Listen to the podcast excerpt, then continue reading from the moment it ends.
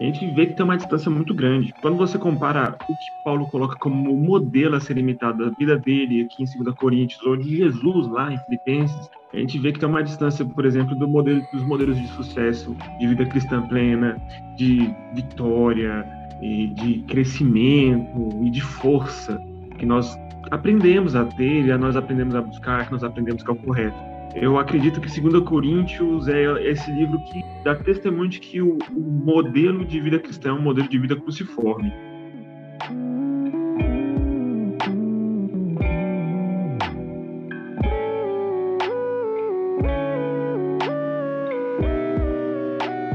Fala pessoal, sejam todos muito bem-vindos a mais um Doxa. Meu nome é Matheus Monteiro e eu vou ser o seu host nesse mais novo episódio do meu, do seu, do nosso Doxa Podcast. E esse episódio aqui era para estar saindo em novembro, mas eu me compliquei, é isso mesmo. Esse mês aí foi bem corrido, mas o bom é que tá saindo, mesmo que seja dia 1 de dezembro, tá saindo. O advento chegou aí também, começou essa estação onde a gente reflete em tantas coisas importantes.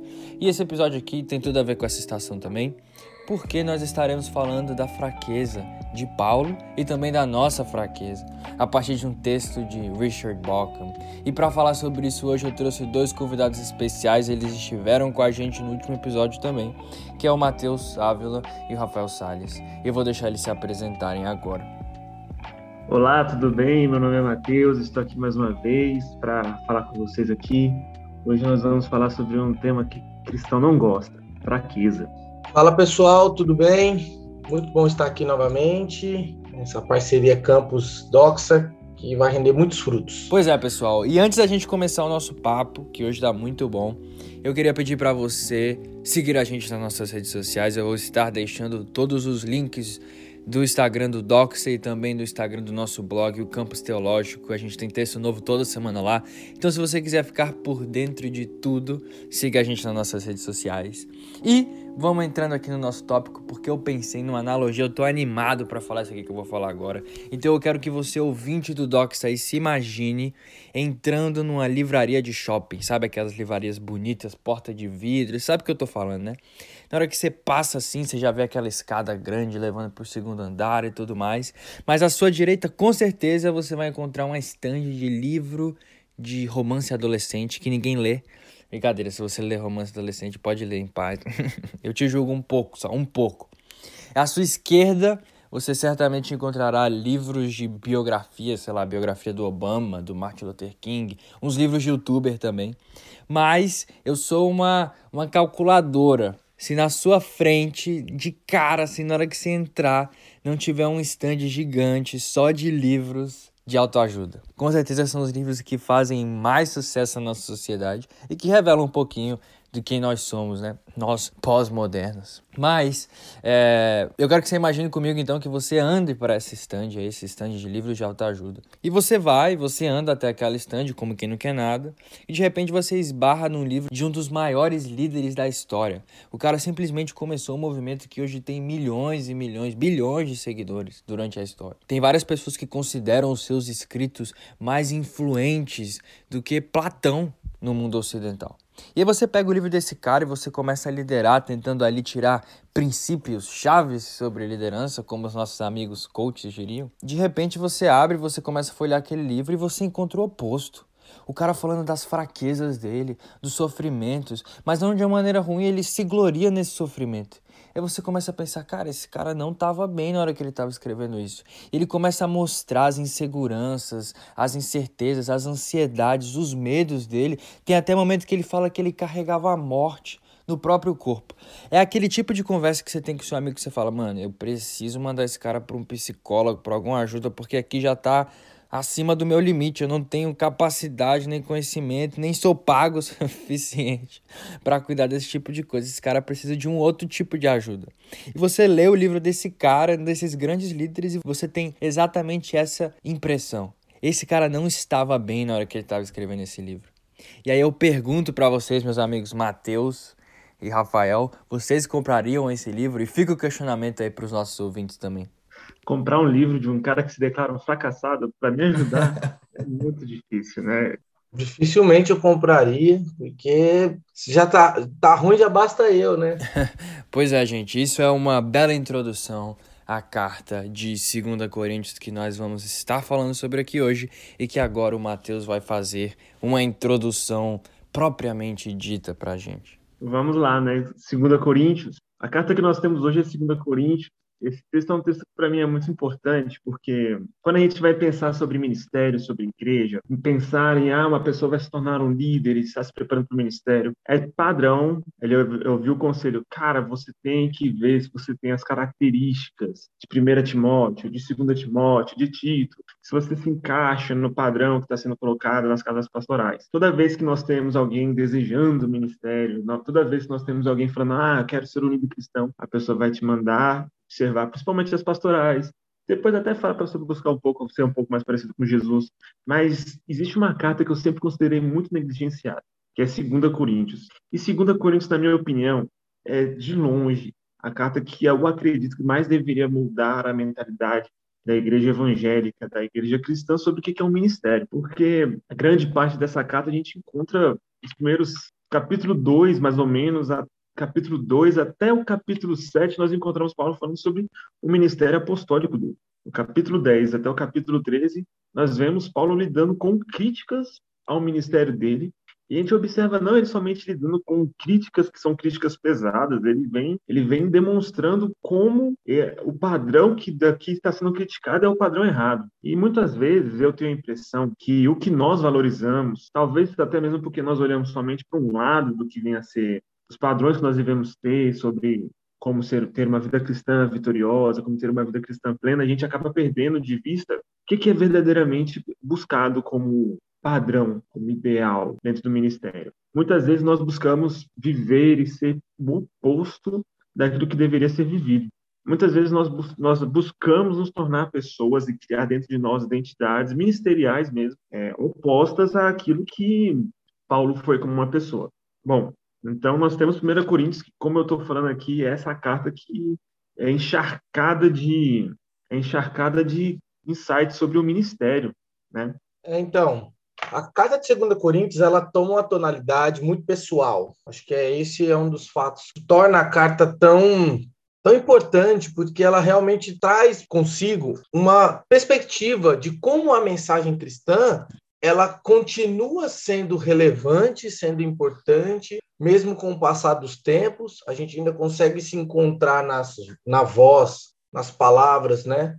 melhor dizendo, do apóstolo Paulo, ali quando a gente lida com a questão da realidade, da vida como ela é. Então, é, é, essa introdução que o, que o Matheus fez, o Matheus Monteiro fez, é muito importante para a gente perceber. Basicamente, a gente vê como a vida não é bela, como as coisas não ficam boas sempre, como a gente precisa de, às vezes, de um apoio, de um suporte, e é nessa carta que Paulo vai trazer o que, que é esse apoio para ele, o que, que é esse suporte para que ele continue avançando, mesmo quando as coisas não parecem estar muito bem. Infelizmente, a gente, é, a gente tem muita representação do, da vida e da realidade em si, e elas são muitas vezes é, falsas, porque mostram uma vida irreal e não contempla as mazelas reais da vida, né? Então, acho que essa carta é extremamente relevante, justamente porque ela traz essa, essa, essa, essa questão, a, a, o evangelho aplicado à vida real, em um momento real, numa constância real. Né? E o que inspirou a gente para fazer esse episódio, eu acho que eu já comentei aqui, é um texto do Richard Balcom, né?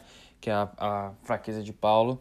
Eu queria perguntar para você, Rafa, você que traduziu o texto, o que que te inspirou realmente a traduzir esse texto? O que que falou, o que que clicou assim na sua cabeça falou, caramba, eu preciso traduzir isso aqui, tem algo muito importante para a gente aprender aqui. Então, é, esse texto em si, encontrei ele nas minhas pesquisas para textos para o campus, né? E achei extremamente assim, me trouxe uma algo que que fazia tempo que eu não tinha parado para analisar, fazia tempo que eu, que eu não havia sentado, refletido sobre as questões que o, o, o trabalha no texto em si, né? Como a vida é dura, né? Como muitas vezes os cristãos relegam para si uma, uma visão de superioridade, uma visão de que eles estão acima de todos, mesmo em contrapartida tendo uma pregação sobre pecado sendo um dos motores de todo mundo, mas mesmo assim os, os, os, os cristãos costumam tomar para si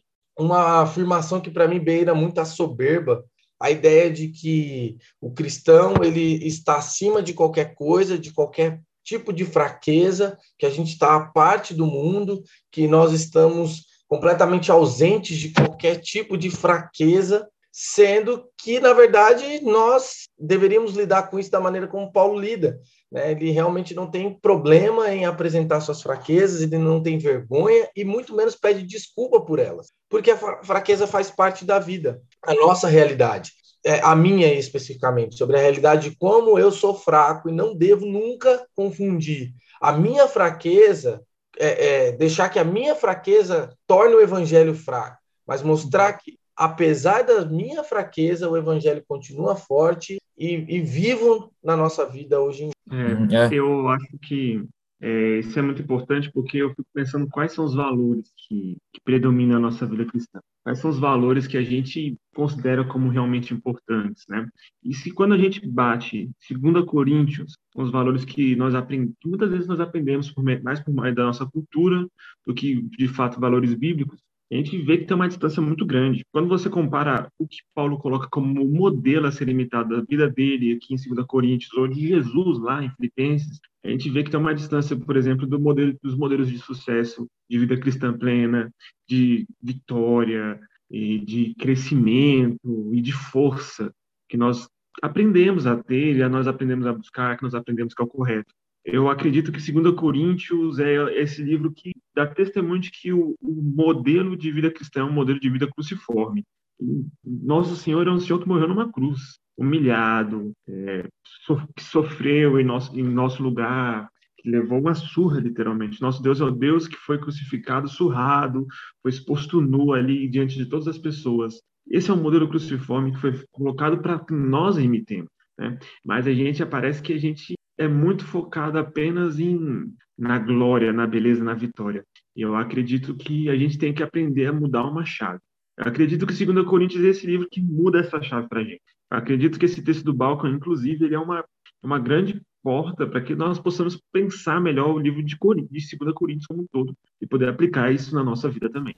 Sim, sim. É legal que você levantou a bola de Paulo estar tá, é, se apresentando, se defendendo, reagindo a alguma coisa é que a carta tem um tom, às vezes, de, como se fosse um currículo, né? O cara tá listando ali as suas melhores características. Só que é um currículo invertido, porque Paulo pega tudo aquilo que alguém deveria se gloriar, inverte, então coloca coisas que ele deveria, entre aspas, se envergonhar e fala: ó, é nisso aqui que eu me glorio. E toda vez que a gente está analisando, interpretando texto bíblico, né, um princípio básico assim da hermenêutica, é reconhecer que é como se fosse uma conversa de telefone, né? Só que a gente não tem o outro lado, então a gente fica tentando adivinhar o que que ele estava reagindo, com quem ele estava falando, o que estava acontecendo. Eu queria te perguntar, Mateus, então, é a que, que tipo de cultura Paulo está reagindo, a quem ele está reagindo, né? E Seria então Paulo o primeiro cristão anti-coaching? então, é, o que a gente pode ver, o, o, o texto de 2 Coríntios é um texto muito difícil. E uma grande chave que nós temos para entender 2 Coríntios é que, às vezes, é muito mais fácil para você entender o contexto da carta começar pelo capítulo 10. Não vou gastar muito tempo aqui explicando, mas normalmente se considera que o contexto da carta de 2 Coríntios esteja no capítulo 10. De qualquer forma, você consegue perceber que, que Paulo, desde a primeira carta, ele já sofria grandes críticas, né? E, eu acho que muitas vezes a gente tem essa visão do apóstolo Paulo muito moldada pelo livro de Atos, em que ele é esse grande herói, que ele é muito poderoso, que pega e pessoas se convertem, e grandes coisas acontecem. Mas quando a gente chega no, em 2 Coríntios, a gente observa que a visão que as pessoas tinham de Paulo não era que ele era um grande pregador poderoso, que falava e acontecia. Parece que, na verdade, eles eram os apóstolos eram homens ordinários. Né? Paulo foi um homem ordinário, foi um homem como cada um de nós que sofreu críticas. Então, o que, que aconteceu? Paulo já sofria críticas ao seu ministério, aparentemente, 1 Coríntios. Se quiser dar uma olhada lá em 1 Coríntios capítulo 4, versículos 8 a 14, vai ter um pouco de crítica ali. Mas vai chegar um momento em que depois essas críticas vão ficar muito mais intensas, porque a partir do capítulo 10 nós chegamos a ter uma percepção maior existe a chegada de certos missionários. Certos missionários chegam na igreja de Corinto e eles, eles vão ali levando, que na verdade, uma mensagem que leva faz uma grande oposição à pessoa de Paulo. Né? Esses missionários eles chegam ali, eles demonstram assim que eles possuem uma grande vida cristã vitoriosa, que eles têm uma vida cristã plena e que e eles são vitoriosos ao contrário do apóstolo Paulo. Né? Eles poderiam se gabar de muitas coisas e Paulo não teria tantas coisas para se gabar. Na verdade, se olhar para Paulo, a figura de Paulo é uma coisa, é uma pessoa muito desprezível. Uma chave para isso está no capítulo 11, no versículo 15, em que Jesus em que Paulo fala o seguinte: Ora, eu não me considero em nada inferior a esse superapóstolo. Então nós temos a chegada dessas pessoas em que Paulo chama eles talvez de forma um tanto quanto irônica de superapóstolos. Os superapóstolos chegaram em Corinto. E os superapóstolos existia uma pregação que a gente fazendo essa leitura que vai que como você falou, Matheus, que a gente não consegue entender o que estava acontecendo de verdade, porque a gente só tem um lado, né? A gente tem que fazer uma leitura espelhada, a gente tem que ler o texto que nós temos de Paulo e tentar entender o que, que estava acontecendo para Paulo responder dessa, dessa seguinte forma, né? Nós observarmos os primeiros versículos do capítulo 10, nós vamos observar que Paulo ele chega se apresentando falando que, que eu, eu, tão humilde quando estou na presença de vocês, estou ousado quando estou longe. Então, a gente observa aqui que Paulo, aparentemente, era considerado como alguém que, quando estava presente, tinha uma presença é muito fraca, muito simplória. Agora, quando ele escrevia cartas, parecia, ele parecia realmente um leão né? Que tinha muita firmeza. Nós vemos então que a presença de Paulo aqui nesses primeiros versículos é considerada uma presença um tanto quanto desprezível, né? Se você observar ainda no capítulo 11, no versículo 6, Paulo ainda fala assim: "E ainda que eu não seja hábil no falar, eu sou no saber, como já demonstramos a vocês em tudo e de todos os modos." Então, assim, capítulo 10, versículos 1 e 2, capítulo 11, versículo 6 demonstra uma coisa que pode ser uma verdade chocante para muitas pessoas. Mas Paulo provavelmente foi um pregador ruim, um pregador que não era gostoso de ouvir. Provavelmente era aquela pessoa que você ia ouvir pregar e você ia ficar tipo, meu Deus, esse cara vai continuar falando até quando? E os coríntios desprezavam o Paulo, provavelmente porque ele era um péssimo pregador. Isso é um alento para nós, né, pregadores ruins. O que, que vocês acham aí? É, que é bom que você citou isso, Matheus, é que não sei se vocês já tiveram contato, mas sobre uma visita de Paulo a Corinto, ou não sei se foi uma carta que ele recebeu, onde ele é tipo completamente desprezado e eles Essa falam para eles. É capítulos 10 a 13. Ah, então é nessa hora que ele está falando sobre isso. É a carta de lágrimas. Eu acho que eu não sei se é no Wright que eu li, mas ele comenta que Paulo escreve 2 Coríntios tipo é, no escuro, assim. Ele não sabe se, como o Corinthians vai receber ele, uhum. ele tem muita incerteza. Ele acabou, acabou de sair da prisão de Éfeso, né? Então ele teve todo aquele trauma psicológico lá e agora ele não sabe como o Corinthians vai receber ele. É, então, a gente pode falar que Paulo escreveu muitas cartas para Corinthians e provavelmente a primeira a gente pega a primeira Coríntios e a gente vai observar que Paulo já escreveu uma carta antes, né? Uhum. Então, existe a Coríntios 0.1, nós podemos falar dessa forma. Aí temos 1 Coríntios, e depois nós temos muita dificuldade de falar quais as outras cartas que nós temos em Coríntios. Se você pegar a 2 Coríntios, ele vai falar que Paulo já enviou uma carta antes, pelo menos nos primeiros capítulos vai estar falando isso. Ele tem uma, fala, essa carta está perdida.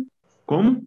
Parece que ele tem uma relação muito pessoal com Coríntios, né? A ponto de mandar mais cartas para Coríntios. Isso. E aí nós temos nos primeiros capítulos Paulo tem um, escrevendo num, num tom de reconciliação, em que provavelmente, nesse tom de reconciliação, ele fala que ele escreveu uma carta cheia de lágrimas antes. Mas aparentemente essa carta cheia de lágrimas antes não é 1 Coríntios, não é a carta antes de 1 Coríntios. Nós consideramos que essa carta ou ela está perdida, ou provavelmente ela é do capítulo 10 ao capítulo 13. Então, a minha posição pessoal é que capítulo 10, capítulo 13, ele está deslocado, ele é anterior aos primeiros capítulos que nós temos de Coríntios, porque se você observar o tom do capítulo 10, 11, 12, 13, está um tom de defesa muito forte. Paulo está realmente, ferrenhamente, é, apologeticamente brigando contra outra pessoa. Você vê que ele está tendo o ministério dele sendo colocado em dúvidas, né? Ele envia essa carta que é chamada de carta das lágrimas, e ele não sabe o que, que ele vai receber de volta, não sabe o que, que vai acontecer. Mas aí nós então eu creio né, que o início de 2 Coríntios é a carta posterior, que é uma carta que é marcada pelo tom da reconciliação. Então, eu creio que essa carta foi bem sucedida na sua tarefa e que Paulo depois ele vai continuar explicando mais sobre a visão dele, sobre o que é ser um verdadeiro apóstolo, né? agradecendo, tipo, ai, que bom que tudo deu certo. Se você olhar 2 Coríntios, querendo ou não, você vai, vai encontrar nela uma tonalidade muito, assim, você vai encontrar uma, uma dualidade de sentimentos, assim, no, no meu ponto de vista. O que, que eu quero dizer com isso? Você vai encontrar, de alguma forma, uma defesa apologética, uma luta de Paulo, ao mesmo tempo que você olha um, o que parece um simples cara falando, velho, não me bate, calma. Ao mesmo tempo que você tem o Paulo fazendo uma defesa forte do seu ministério, do fardo que é apresentar a mensagem do evangelho pura e simplesmente, né, querendo ou não, fica bem descrito que isso traz consigo um fardo, né? Aquilo que o Mateus Ávila falou no começo, é, é a cruciformidade da, da, de levar o evangelho, ou seja, compromete a tua vida, compromete os teus compromissos, é, compromete as circunstâncias da sua vida.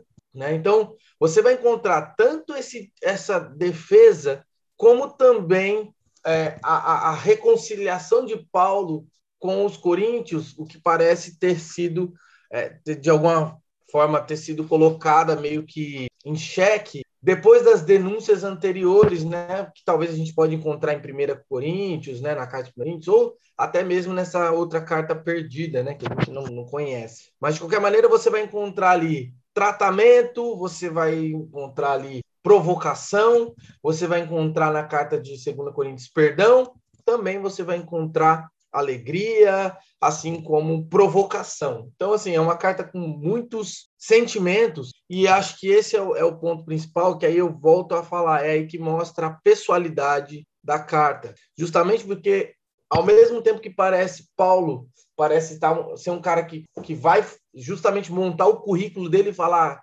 jogou onde, parça? Onde é que você jogou?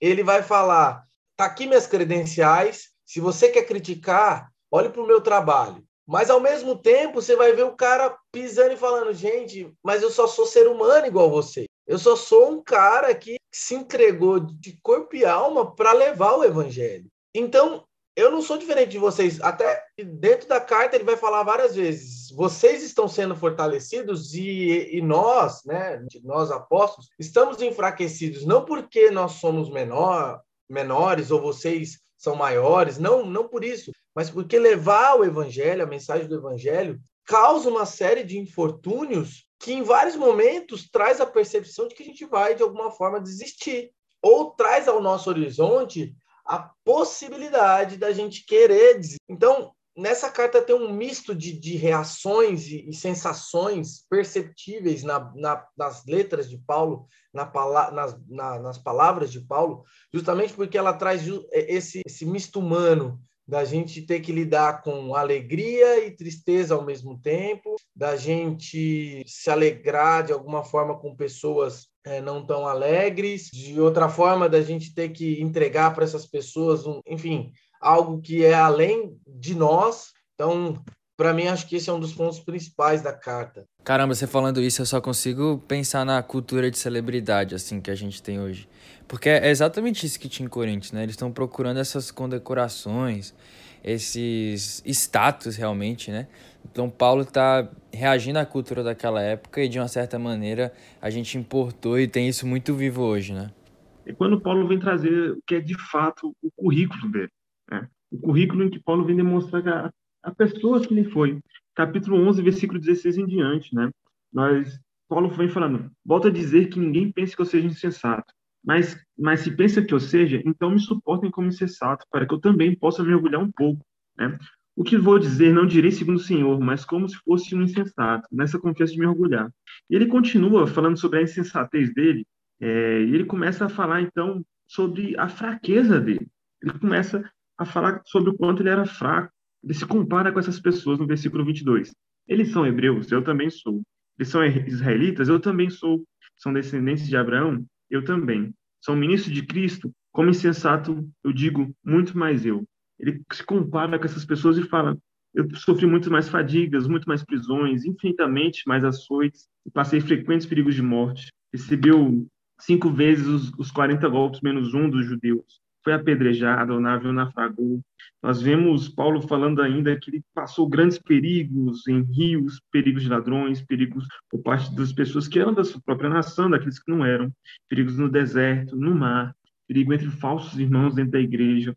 Ele trabalhou muito mais do que qualquer outro apóstolo. A gente vê Paulo falando sobre que ele se orgulharia nessas coisas, nos sofrimentos dele. Até que nós temos uma chave importante. Versículo 30. Se é preciso me orgulhar, se é preciso orgulhar-se, é de minha fraqueza que eu me orgulharei. Paulo fala que se orgulharia dos, das surras que ele levou. Ele se orgulharia desses motivos que essas pessoas olhavam para Paulo e falavam: Olha, você realmente é uma pessoa desprezível. Nunca vi um ministro de Deus sofrer e apanhar. Nunca vi um ministro de Deus ter essas características como você tem na sua pele, na sua carne. Essa pessoa que passa fome, passa sede, essa pessoa que passa percalços, essa pessoa que apanha, que vai para a prisão. Eu nunca vi um ministro de Deus tendo isso. Capítulo 12 demonstra que provavelmente esses outros apóstolos eles orgulhavam-se de experiências místicas que eles recebiam visões de Deus, que eles iam ao terceiro céu. E Paulo fala: "Eu também tive isso". Só que ao invés de Paulo começar a contar sobre essas experiências, ele conta de uma experiência que para ele foi muito mais importante dele passar adiante. É a experiência dele receber um espinho na carne para que ele se colocasse, nós podemos falar, no seu lugar, né? Deus envia um anjo de Satanás para bater nele, a fim de que ele não se encha de orgulho, ao contrário desses outros pregadores que estavam naquela que estavam usurpando o ministério de Paulo indo contra ele ali. Então nós vemos assim que, segundo Coríntios, esse texto que vem falar, do que que nós devemos orgulhar? Do que que, do que que eu devo me orgulhar? Na minha fraqueza. Pois é na minha fraqueza que vem a nossa força, né? Esse é o motivo do que Paulo escreve essa carta. Ele está se comparando, ele está falando, olha, eu me orgulho no ser fraco, porque quando eu sou fraco é intrínseco que eu sou forte. E nesse momento, nesse contexto dessa, dessa disputa em que nós temos, em que o nosso texto do Richard Balkan entra, que Segunda Coríntios é um livro que vai tratar inteiramente sobre fraqueza, sobre necessidade, sobre esperar e dar deixar que na sua fraqueza o Senhor possa agir e possa se demonstrar. Beleza, e agora eu tenho uma pergunta para vocês então, é, dito tudo isso, que, beleza, Paulo está reagindo a essa cultura da celebridade, uma cultura de sucesso errada, e a gente vê realmente que uma das coisas que o cristianismo nos promete é perseguição, é sofrimento, mas como que a gente não acaba errando também, indo para o outro lado do espectro? Considerando o sofrimento, por exemplo, um fim em si mesmo, ou o que o Bockham chama de masoquismo cristão, que de alguma maneira a gente tem que buscar sofrer e, e sabe, se auto flagelar, né? E aí fica a minha pergunta para vocês, então, no cristianismo a gente considera o sofrimento como um fim em si mesmo? E se não, como que a gente deve considerar essas situações? É uma ótima pergunta essa. É, é uma pergunta muito pertinente, porque talvez é, se você comece a ler a Bíblia por 2 Coríntios, você vai ter uma noção completamente estranha e desequilibrada, no sentido de caramba, só é isso, espera, só é isso que me aguarda, somente pancadas, sofrimento. É, você vai ler a lista de Paulo, dá até medo. Você fala, meu, o que, que espera daqui para frente? Mas eu acho que para a gente começar a responder essa pergunta, a gente precisa entender primeiro uma noção de equilíbrio. Qual que é a noção de equilíbrio? Que, o que, que eu estou querendo dizer aqui? Paulo enfatiza em 2 Coríntios muito a questão da mensagem ser maior do que ele próprio, porque quando a gente vai falar sobre isso, é, é, é, é ter o equilíbrio, é ser humilde a ponto de falar: olha, a mensagem que eu lhe trago ela é melhor do que eu. Eu tento me portar da forma como ela exige, mas eu também estou nessa luta, eu também estou nesse, nesse caminho. Ser humano é isso, é ser fraco, é ser falho, é ser limitado, é ser suscetível aos mais diversos vícios e pontos negativos. Só que isso não é, é, é, isso não deve ser aquilo que nos motiva. Pois é, né? Por um lado, é, a gente vê que Paulo está sempre enfatizando: ah, eu sofri, eu sofri por meio do Evangelho e continuo a sofrer e leve meu corpo às marcas, né? As marcas de Cristo, continua a levar essa mensagem. Mas o, Paulo não estava sofrendo porque ele gostava de sofrer. Jesus Cristo não falou, olha, sofrer é legal, vocês têm que sofrer. Digamos que o sofrer fazia parte. Ninguém quer sofrer. Ninguém tem que buscar sofrer. É, existe, existe até uma visão, não sei o quanto essa visão ela é correta, ela é deturpada, de que muitos crentes durante certos períodos históricos tinham que a forma de você ter uma vida mais santificada era uma era você ter uma vida que você automartirizasse, alguma coisa do tipo. Não é esse o caso. O ponto aqui, o ponto que a gente observa é você é, quais são as marcas que realmente importam você estar tá levando na sua vida? Quais são os valores que você tem que ter? Por um lado, o, o sofrimento, o sofrimento correto pelas causas corretas, né? Ele vai demonstrar que eu que eu realmente estou no caminho certo, estou sofrendo pelo testemunho de Jesus Cristo. O Apocalipse de João fala que as pessoas que não amaram mais a sua vida, mas perseveraram pelo testemunho de Jesus Cristo, essas recebem a coroa. Eu acho que, por um lado, a gente, se for para ter algum tipo de sofrimento, que seja um sofrimento pelas coisas corretas, não por eu sofrer porque eu sofrer é bom. Não existe nenhum valor inerente ao sofrimento. Não existe nada assim, o sofrimento é legal e você tem que buscar sofrer. Se você sofrer, que seja pelas coisas corretas, não seja sofrendo porque sofrer é legal, porque sofrer é bonito, porque você tem que buscar sofrer. Porque não é dessa forma como as coisas vão funcionar. Não é porque você está apanhando alguma coisa do tipo. É aí que entramos novamente, é, no, especificamente no texto do Boca, que é o com foco no capítulo 4. Que aí você já tem Paulo automaticamente delimitando quem são esses receptáculos bons. Lá no versículo 2 do capítulo 4, ele vai dizer o seguinte: Antes Renunciamos aos procedimentos secretos e vergonhosos, não usamos de engano, nem torcemos a palavra de Deus. Ao contrário, mediante a clara exposição da verdade, recomendamos-nos à consciência de todos de Deus. Ou seja, não é qualquer pessoa que de alguma forma represente até mesmo um pouco de sofrimento ou de alguma, de alguma forma tenha é, o sofrimento em sua vida, não é essa pessoa que é a capaz de apresentar o evangelho da melhor maneira, não é essa pessoa que vai trazer o evangelho da forma mais né, em todo o seu esplendor, né? Usando um pouco do, do, do, capítulo 3 ali, do 7 até o 18, né? A questão da, da luz que ilumina, dissipa as trevas, né?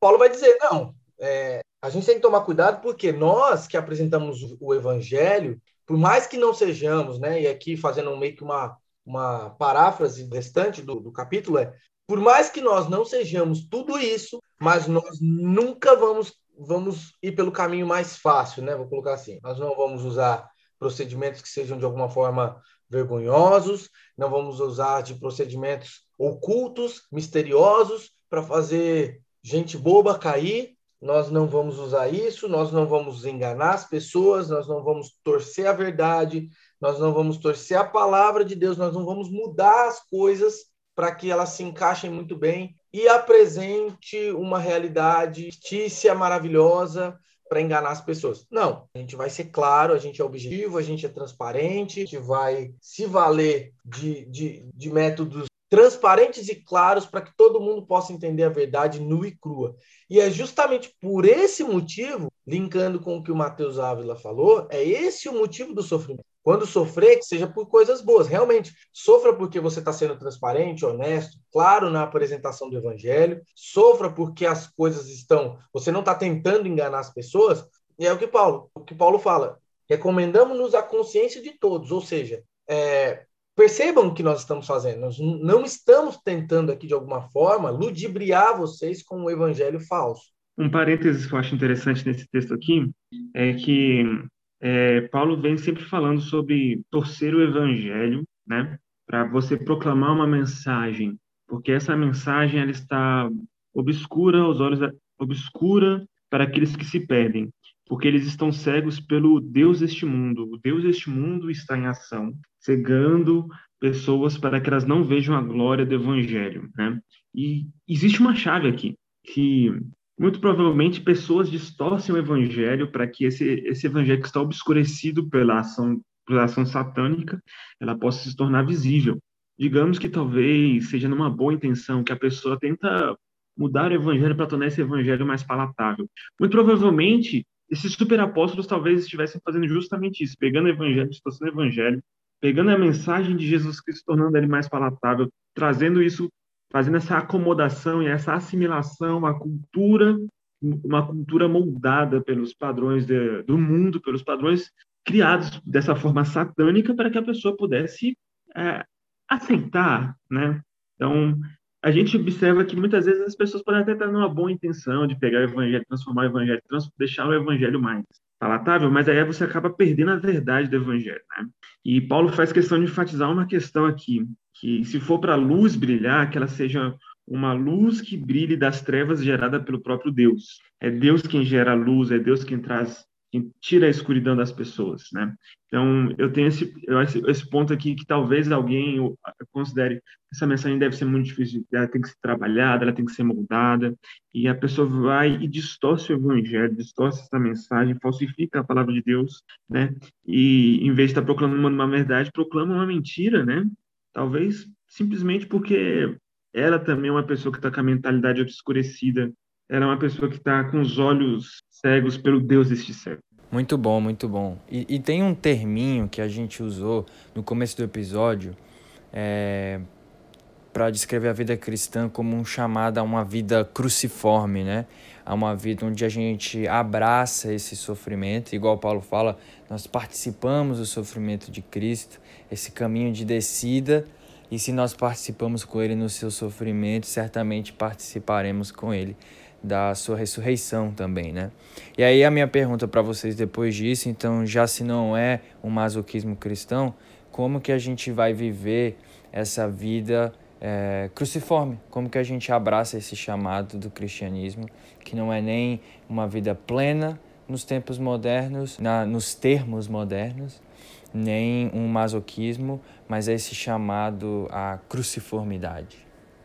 Ótima pergunta, assim, linkando muito com o que o Matheus já veio falando anteriormente, é muito interessante perceber, principalmente no capítulo 4 diante, os contrapontos que Paulo vai, vai, vai fazendo, né? É, a respeito de. É, ele entende o evangelho como uma luz que re, resplandece, que ilumina, que abre o conhecimento, que revela as coisas, é, contra a obscuridade das, das atitudes das pessoas, as trevas que encobrem o conhecimento das pessoas, ou seja, é muito importante notar isso. Por quê? Porque é aí que está a distinção da mensagem e do mensageiro. É aí que está o ponto principal da mensagem, da, do, do, do, foco de Paulo. Ele vai falar no capítulo 4, versículo 7, que a gente tem tesouro, esses tesouros ricos do evangelho estão alocados em vasos de barro vasos de cerâmica, como também pode ser traduzido. Né? Ou seja, de qualquer maneira, vasos frágeis, que, que dependendo do manuseio, vão se quebrar de alguma forma. Ao mesmo tempo, lá na frente, no capítulo 12, ele vai falar assim, que ele vai se gabar com o maior prazer dessas fraquezas, porque ela vai revelar Cristo. E aí, usando no capítulo 12, no versículo 19, ele vai resumir de forma muito clara o ponto principal dele nisso, como é que a gente consegue fazer tudo isso e depender? E ele vai começar no, no versículo 19 com uma pergunta. Vocês pensam que durante todo esse tempo estamos nos defendendo perante vocês? Ele vai falar: falamos diante de Deus como alguém que está em Cristo. E que fazemos, amados irmãos, é para fortalecê-los. Ou seja, como é que a gente consegue viver dessa forma? Como é que consegue depender dessa forma? É quando a gente traz para a gente a perspectiva cristã de que nós não morremos para nós, mas nós morremos para o próximo, para o outro. Nós vivemos isso e dependemos disso quando entendemos que a nossa dependência não reside, não reside em nossas habilidades, em nossas forças, em nossa retórica e capacidade de argumentar, capacidade de conquistar pessoas através das nossas palavras. Ao mesmo tempo em que entendemos que já não somos mais um mundo em si mesmo, em si mesmos, já não somos mais narcisistas, ou seja, eu a todo momento, mas a gente passa a olhar para o próximo com um olhar de muito, de muito amor. É, então, Paulo aguenta os sofrimentos porque ele não entende que o fim do sofrimento é ele mesmo, mas ele entende que o fim do sofrimento é, primeiro, gloriar a Deus, fazer Deus maior, né, no sentido assim, maior no sentido a apresentação de Deus ser mais rica, e segundo, porque isso fortalece pessoas, isso faz as pessoas é, entenderem o evangelho, faz a luz chegar até elas. Então, eu gostaria só de concluir esse, esse, essa minha, minha resposta com uma frase do N.T. Wright no, no livro Paulo para toda Coríntios, onde ele vai dizer o seguinte, abre aspas, em outras palavras, não procure por uma retórica bonita que impressione, deixando de lado os problemas e os sofrimentos do mundo para os outros. Procure por alguém que esteja se entregando até a morte por Jesus, de modo que a vida de Jesus seja revelada, inclusive, por sua humanidade mortal. Esse capítulo 4, esse texto que você citou, é muito importante, né? E temos esse tesouro em vasos de barro para que se veja que esse incomparável poder é de Deus e não vem de nós. Deus dá um tesouro incrível, que é a mensagem do Evangelho, só que ele usa seres humanos fracos, frágeis, pessoas que são não possuem poder sobre humanos. Justamente por ser pessoas fracas, é que o evangelho demonstra sua grandeza, porque nós somos pessoas falhas que não, às vezes não temos força o suficiente. E esse é o ponto. Nós não precisamos ter força, porque a força não vem de nós. A força vem de Deus, né? Se for para me gabar, eu me, eu me gabarei na minha fraqueza. Se for para me gabar, eu me gabarei que eu sou um vaso de barro mesmo, né? Paulo continua no versículo 8. Somos atribulados em toda parte, mas não esmagados. Estamos em tremenda dificuldade, mas não desesperados. Somos perseguidos, mas não desamparados, derrubados, mas não destruídos. Trazemos sempre em nosso corpo a agonia de Jesus, para que nosso corpo também se manifeste a vida de Jesus. Em nosso corpo há a manifestação de do evangelho de Jesus Cristo justamente quando nós somos demonstrados como nós somos pessoas fracas, precisamos de um auxílio, de um socorro, que precisamos da manifestação de Jesus Cristo. Ora, bola, se a mensagem do evangelho dependesse de mim, eu faço do que eu sou, então de quem eu, da forma como eu vivo, da forma como eu manifesto, da forma como eu me porto. Então, o evangelho seria uma demonstração de, da minha pessoa, das minhas características, da minha personalidade, não de Jesus Cristo. Então, no momento em que nós nos gabamos na nossa fraqueza, é justamente porque se eu, se eu me orgulho no que eu sou, por eu ser fraca, porque a minha força não vem de mim. A minha força vem do alto. A minha força vem de Deus. O evangelho demonstra Deus, não em mim, não a mim mesmo. E a gente está falando aqui bastante sobre a experiência de Paulo, e aqui realmente trazendo nosso episódio a um fim, eu gostaria de citar um parágrafo né, do, do Balkan que é muito importante, porque ele vai trazer essa realidade, esse princípio que Paulo está trazendo para a vida de nós cristãos comuns e também para as lideranças da igreja, né, que se esforçam é, nas suas tarefas no reino de Deus. E eu queria saber a opinião de vocês sobre isso, né? E aí o Balcom fala assim: para nos identificarmos com a experiência de Paulo, não precisamos ser naufragados, aprisionados ou abaixados em uma cesta pendurada nos muros da cidade.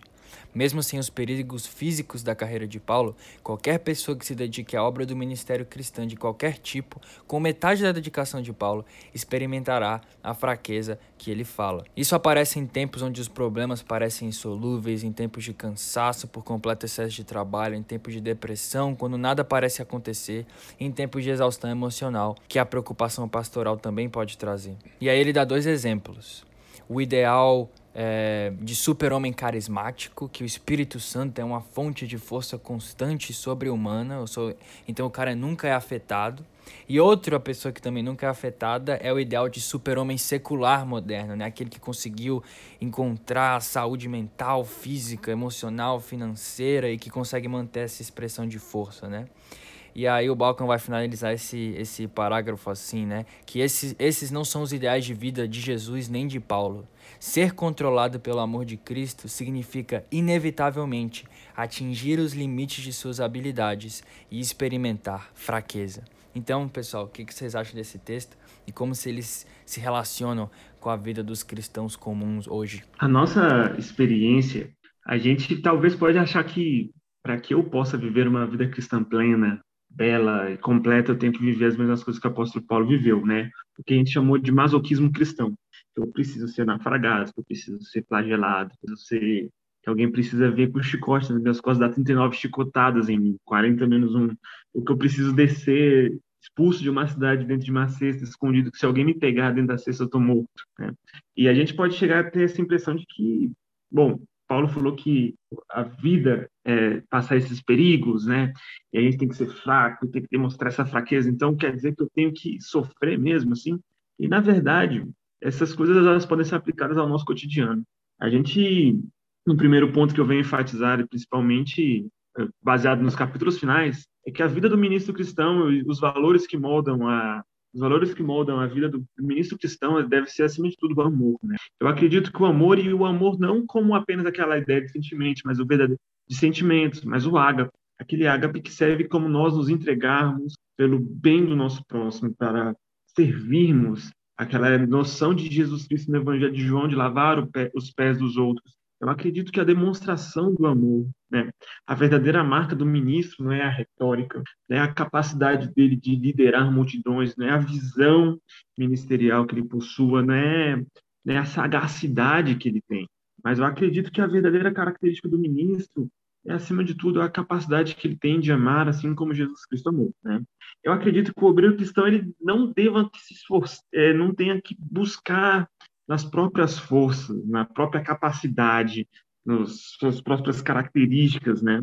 Mas ele tem que se orgulhar na fraqueza dele e demonstrar que no sacrifício dele pelo outro. Eu acho que é essa a verdadeira chave que nós temos que ter eu estou realmente amando, eu estou realmente levando essa mensagem por amor ou porque eu, eu quero ficar no palco, demonstrar o quanto eu falo bem, o quanto eu expresso bem, o quanto eu tenho ideias teológicas e realmente me coloco numa posição acima de outra pessoa, ou eu estou realmente me levando, é, encarnando essa mensagem de Jesus Cristo, né? Que de sacrifício pelo minha, pela minha ovelha.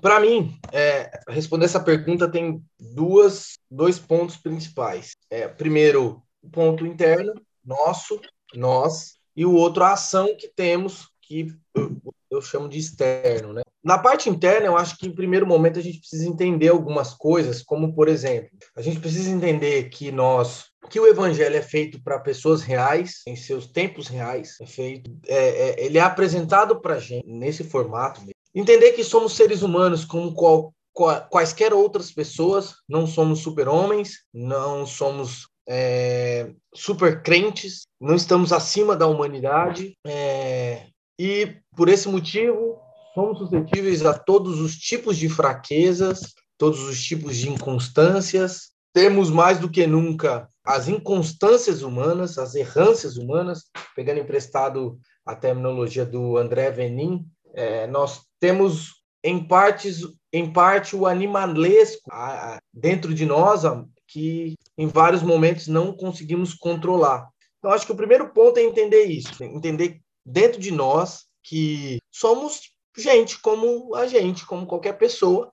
E até usando um pouco do, do texto do, do Borja, é, a grande descoberta dele é entender que a fraqueza do portador do evangelho não, de alguma forma, não contamina o conteúdo do evangelho, e a gente precisa deixar isso claro, é uma parte interna, mas em compensação, a parte externa é as ações que nós temos, elas valorizam o evangelho. Então, ao nos colocarmos em prol da vida do outro, ao nos colocarmos em prol da vida das pessoas, demonstrando, como o Mateus falou, o verdadeiro amor, nos engajando nisso da melhor forma possível, naquilo que podemos perceber ao nosso redor, a nossa realidade, automaticamente nós vamos atingir os limites da nossa físico, psicológico. É, nós vamos experimentar a mais complexa limitação das nossas habilidades, das nossas percepções. Vamos ver que nem sempre estamos certos, né? A história mostra aí, nem sempre estaremos certos,